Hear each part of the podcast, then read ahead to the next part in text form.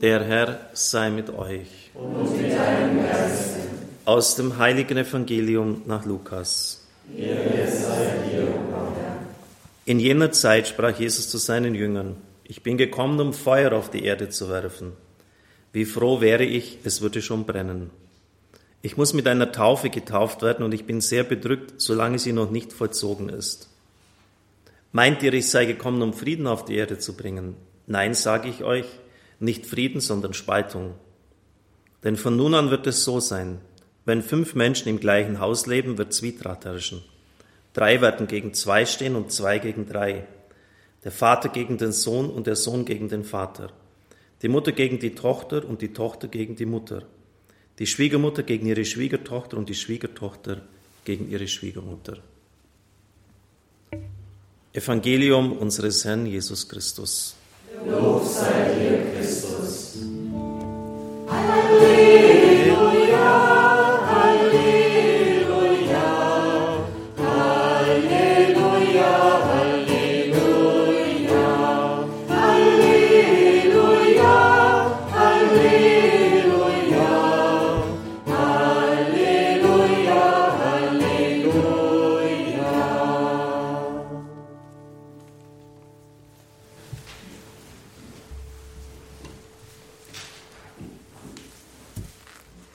Liebe Brüder und Schwestern im Herrn.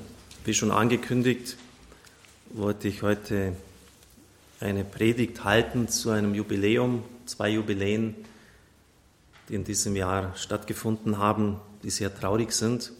Der 1. September vor 75 Jahren war der Beginn des Zweiten Weltkriegs, die größte Katastrophe in der Menschheitsgeschichte bisher. Und vor 100 Jahren hat der große Krieg begonnen, wie er bis heute vor allem im angloamerikanischen Raum genannt wird, der Erste Weltkrieg. Ende Juli, Anfang August erfolgte eine Kriegserklärung auf die andere.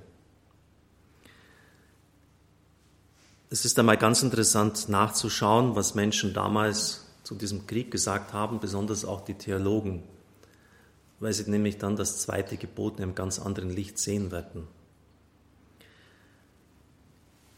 Dass das erste Gebot an erster Stelle steht, das ist klar und einleuchtend. Da geht es um alles oder nichts. Entweder Gottesverehrung oder Götzendienst. Da brauchen wir nicht viel diskutieren. Aber ich muss zugestehen, dass ich als, auch als Theologe eigentlich nie so richtig verstanden habe, warum das zweite Gebot das zweite ist. Du sollst den Namen des Herrn, deines Gottes, nicht missbrauchen, denn Gott lässt keinen ungestraft, Jahwe lässt keinen ungestraft, der dies tut. Natürlich, wenn man die richtige Gottesvorstellung hat, ist es schon eine Ungeheuerlichkeit, ähm, was der Wurm Mensch sich anmaßt, Gott zu verfluchen. Denken Sie nur an Daniel 7.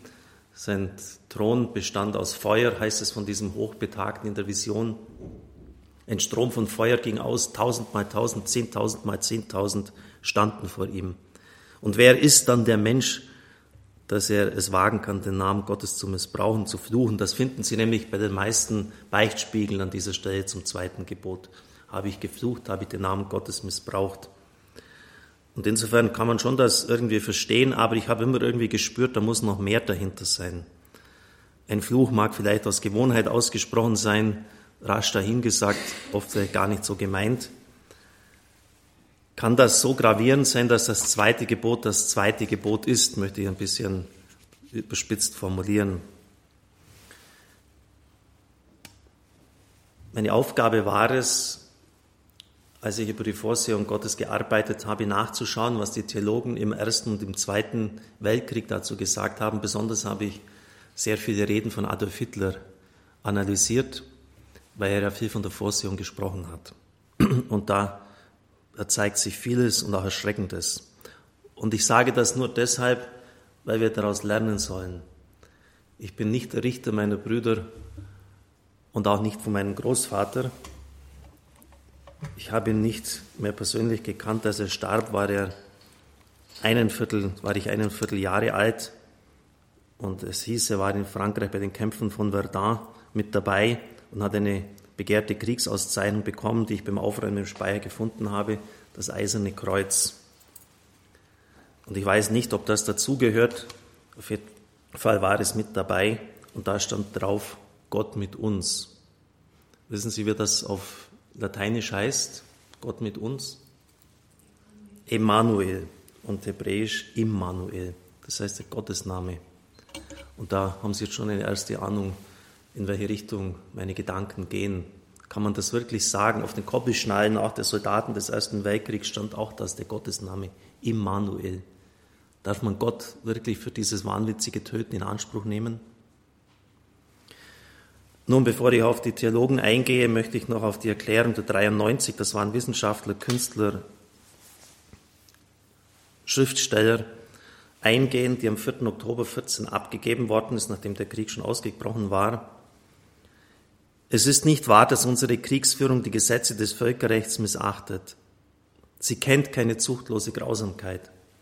Im Osten aber tränkt das Blut der von russischen Horten hingeschlachteten Frauen und Kinder die Erde. Sich als Verteidiger europäischer Zivilisation zu gebärden, haben die am wenigsten das Recht, die sich mit Russen und Serben verbünden und der Welt das schmachvolle Schauspiel bieten, Mongolen und Neger auf die weiße Rasse zu hetzen. Das haben Intellektuelle damals gesagt, also ganz klar rassistische Äußerungen. Und sehr traurig eigentlich auch, wie da völlig unreflektiert die deutsche Kriegsführung verteidigt wird. Nun, damals hat man an den raschen Sieg der deutschen Waffen geglaubt, man ist euphorisch in diesen Krieg gegangen und die Euphorie hat alle Bevölkerungsschichten erfasst gehabt, oder zumindest die meisten. Und ganz berühmt und berüchtigt war dieser Aufruf der Intellektuellen am 4. Oktober 1914. Aber uns interessiert natürlich, was die Theologen gesagt haben. Und ich habe in einem Universitätsrundlauf alle Schriften, ähm, das hat ein halbes Jahr gedauert, in die deutschen Bibliotheken mir zukommen lassen, welche den Titel Vorsehung ähm, als Aufsatzthema genommen haben. Es waren Kleinschriften, die kaum 40 Seiten überschritten haben. Vier von zehn, so viel waren es, sind von Theologieprofessoren, aber es waren auch Kapläne dabei, bis hin zum Erzbischof von Köln Hartmann, der sich auch dazu geäußert hat und nur zwei waren von evangelischen Theologen. Eine betont nationale, nicht nationalistische Einstellung ist bei allen Veröffentlichungen anzutreffen, so wie wir es eben auch bei diesem Aufruf der Intellektuellen gehört haben. Wiederholte Male wurde die These des deutschen Kaisers aufgegriffen, wonach dem Deutschen Reich der Krieg aufgedrängt wurde und die Schuld bei anderen Nationen zu suchen sei. Kardinal Hartmann aus Köln schreibt, der Ruf unseres Kaisers, mit dem er sein Volk aufricht zu einem Kampf gegen eine Welt von Feinden, zu einem Kampf, in den er reinen Gewissens zog, der Gerechtigkeit unserer Sache vor Gott gewiss, war dieser Ruf nicht ein Ruf der göttlichen Vorsehung für uns alle, mit Gott in den uns aufgezwangenen Krieg. Heftig. Horbach schreibt, denn ist je ein Krieg in der Welt geführt worden, den ein Volk und sein Fürst vor Gott verantworten können, so ist, dieser Notwehr, ist es dieser Notwehrkrieg, den wir Deutsche führen müssen. Der gegenwärtige Krieg ist für uns Österreicher und Deutsche eine heilige Mission, für unsere Gegner ein schauerliches Strafgericht. Und dann werden natürlich auch die rassistischen Töne bedient. Delbrück macht die Einkreisungspolitik des englischen Königs Eduard, die politischen Schachzüge Grays, die Habsucht Englands, die Rachegedanken Frankreichs und die Ausdehnungsgelüste Russlands für den Ausbruch des Kriegs verantwortlich. Ich möchte Ihnen das andere einfach ersparen, was Sie sonst noch an, an Dummheit in dieser Hinsicht geschrieben haben mit, mit rassistischen Punkten. Aber jetzt wird es dann wirklich heftig. Die radikalen Umdeutungen und Verfälschungen des christlichen Glaubens hat Wolfgang Pressel die Kriegspredigt 1914 bis 1918 in der evangelischen Kirche Deutschlands aufgezeigt. Es gab so gut wie keine einzige theologische Aussage, die nicht auf den Krieg hin aktualisiert wurde. Der Enthusiasmus des Kriegsbeginns wurde als neues pfingstliches Ereignis, als Mobilmachung durch den Heiligen Geist verstanden. Der Erwählungsgedanke in säkularisierter Weise auf das deutsche Volk angewandt, also wir sind die Erwählten. Die paulinische Gegenüberstellung von Geist und Fleisch als Überlegenheit des deutschen Geistes und fleischliche Gesinnung des militärischen Gegners ausgelegt. Der Glaube als psychische Energie, als rücksichtslose Bereitschaft für Kraftleistung und Opfer interpretiert und die Eschatologie, also die Rede von den letzten Dingen, einer radikalen Verfälschung unterzogen. Der Missbrauch der Kanzel zur politischen Propaganda war so offensichtlich, dass es sogar in Versailles von den alliierten Politikern zur Sprache gebracht wurde. Wie brisant die Forschungsergebnisse Pressels sind, zeigt sich darin, dass der evangelische Bischof Otto Dibelius im Brief vom 29. August 62 Pressel das Recht absprach, die Kriegspredigten zu jener Zeit zu kritisieren. Dieser ließ sich jedoch nicht davon beirren und veröffentlichte sie. Der Missbrauch der kirchlichen Verkündigung für politische Agitation blieb für die evangelische Kirche nicht folgenlos. Nach dem Krieg lichteten sich selbst auf dem Land die Reihen der Gottesdienstbesucher beträchtlich. Die Menschen spürten, dass man sie in die Irre geführt hatte. Das rächte sich nun. In der Theologie entwickelte Karl Barth als Gegenreaktion auf die Vereinnahmung Gottes durch fragwürdige Identifizierungen seines Willens mit konkreten Geschichtsereignissen eine, seine eigene Theologie, bei der Gott radikal vom Weltgeschehen abgehoben gedacht wurde, was natürlich auch fatal ist. Da nahezu alle eingesehenen Schriften von der Gerechtigkeit der deutschen Sache überzeugt sind, wurde die Frage des Bittgebets relativ einfach gelöst. Man muss sich selbst von Sünden reinhalten, Gott nur intensiv genug um den Sieg bitten, dann wird er zweifellos dem deutschen Volk geschenkt werden.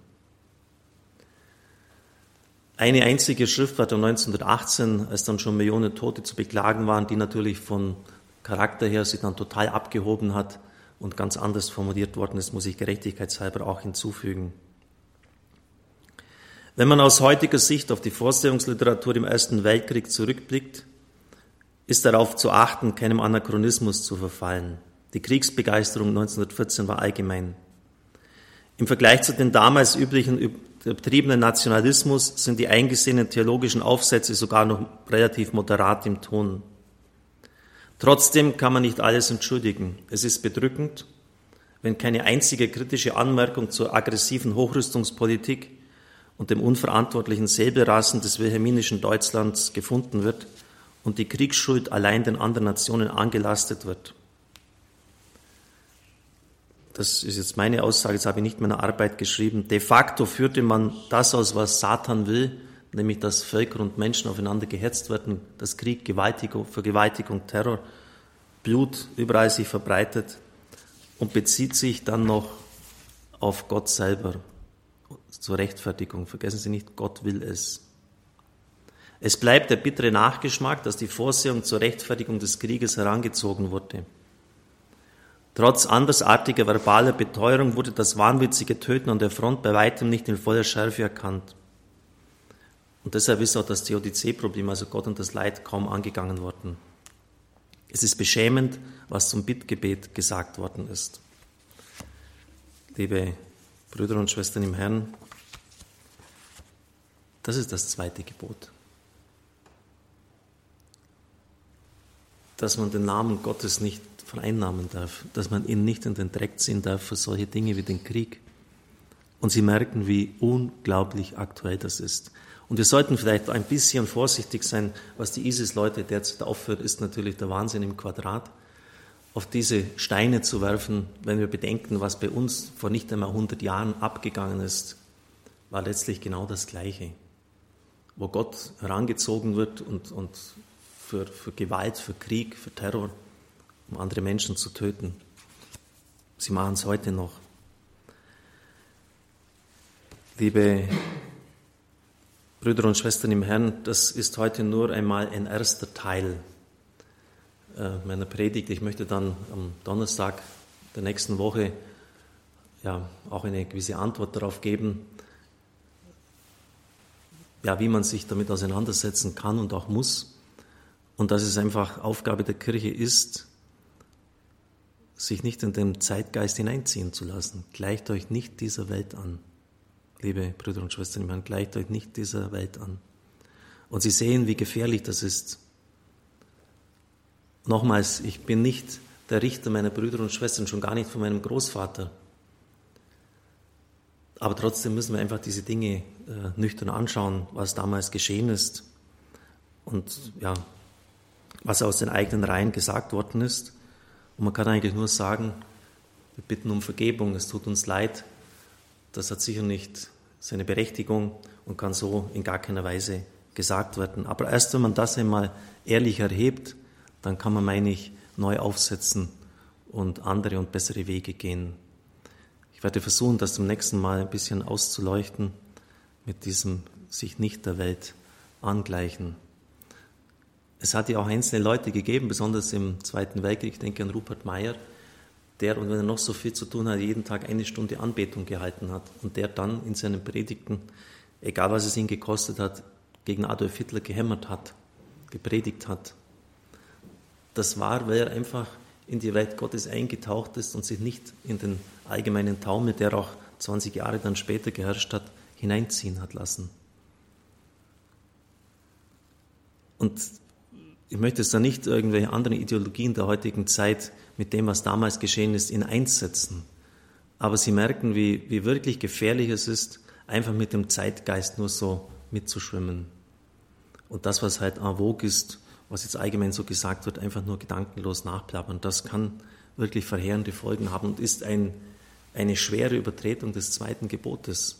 Du sollst den Namen des Herrn, deines Gottes, nicht missbrauchen.